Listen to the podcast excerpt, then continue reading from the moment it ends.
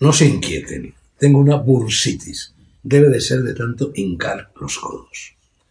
Flatus Vocis, uno de los sonetos que Cervantes puso al frente del Quijote, recoge una conversación entre Babieca, el caballo del Cid, y Rocinante, el jamelgo del Hidalgo.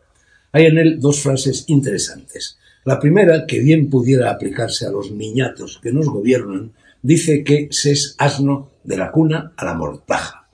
La segunda, articulada en forma de diálogo, pone en boca de Babieca una interpelación o más bien una conmiseración dirigida al Rocinante.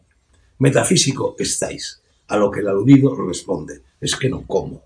Yo comer, lo que se dice comer, sí que lo hago, de momento, porque al paso que vamos terminará por abatirse la hambruna sobre los otrora feraces campos de España.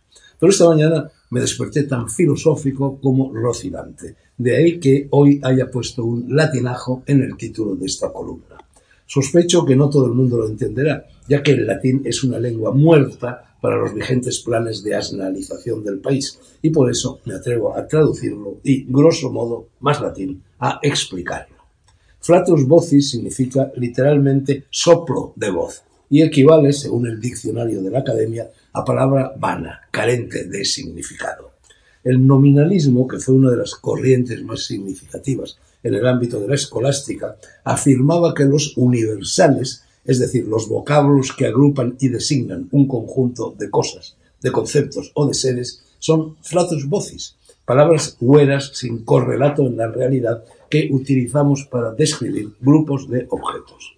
El conceptualismo, teoría opuesta al nominalismo, mantenía que los universales pueden existir con independencia de los objetos aludidos, pero sólo como una idea de la mente, no como una entidad metafísica que existe en sí misma. ¿Complicado? Bueno, no tanto, pero dejémoslo así y vamos a lo que hoy me importa. El lenguaje actual de la res pública está trufado de flatus vocis, de palabras genéricas y abstrusas que no significan absolutamente nada, lo que mucho abarca poco aprieta, y que por ello, para que la sociedad no baile sobre una cuerda floja tendida en el vacío, conviene definir y redefinir tantas veces cuantas sean necesarias. Pondré solo tres ejemplos, política, democracia y pueblo. Esas tres palabras se mueven en el mundo de la más absoluta abstracción, carecen por completo de concreción y no significan nada. Eso no impide que graviten soporífera y nocivamente sobre nuestras existencias y que las condicionen hasta llevarnos a la situación de extrema indigencia moral, intelectual y psicológica en la que nos encontramos.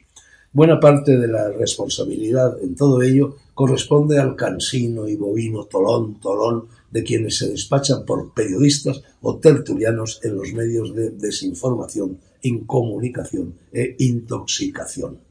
Ensayemos a modo de tentativa y de adelanto algunas redefiniciones. Política. Trampantojo creado por los políticos para vivir a costa de los gobernados, convenciéndolos de que sólo ellos pueden resolver los problemas que, en su propio beneficio, han inventado.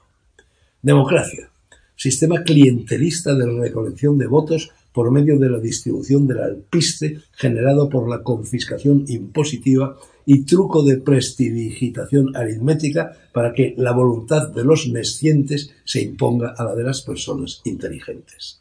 Pueblo, invento de la democracia para justificar su existencia y llenar el vacío dejado por, por la desaparición de los dioses inventados por las teocracias para justificar su existencia. Debido a ello, este servidor de nadie, o sea, yo, harto ya de casi todo y de casi todos, vive de espaldas a la política, al margen de la democracia y sordo a la voz del pueblo, aunque no a la de sus élites. Mi enmienda es a la totalidad del sistema en el que me constriñen a vivir quienes no son mis semejantes. Quede claro.